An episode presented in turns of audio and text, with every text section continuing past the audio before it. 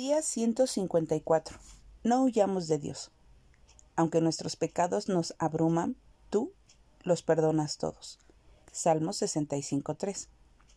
Tras desobedecer a Dios, Adán y Eva se encontraron en una situación nefasta.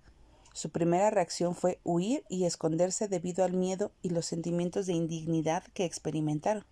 Huyeron de Dios, en lugar de acercársele para restablecer la relación. Evadieron cualquier interacción con el Señor. Finalmente, al ser confrontados por haber comido del árbol del conocimiento del bien y del mal, se negaron a aceptar su responsabilidad y se culparon entre sí por la transgresión.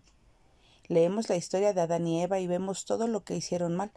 No obstante, si somos sinceros, debemos admitir que hacemos lo mismo. Cuando pecamos, en lugar de reconocer y confesar nuestro pecado con frecuencia, buscamos maneras de escondernos de Dios, evitando los problemas que Él quiere tratar en nuestras vidas. Y cuando nos presentamos delante de Él, a menudo echamos la culpa a otros.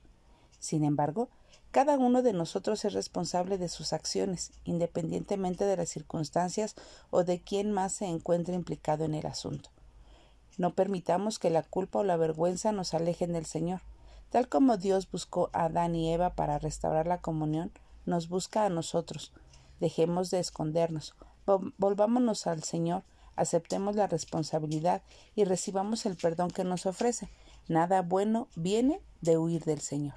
Que nuestra oración hoy sea, Jesús, revélame mi pecado para poder arrepentirme. Sé que tú me liberas con tu perdón.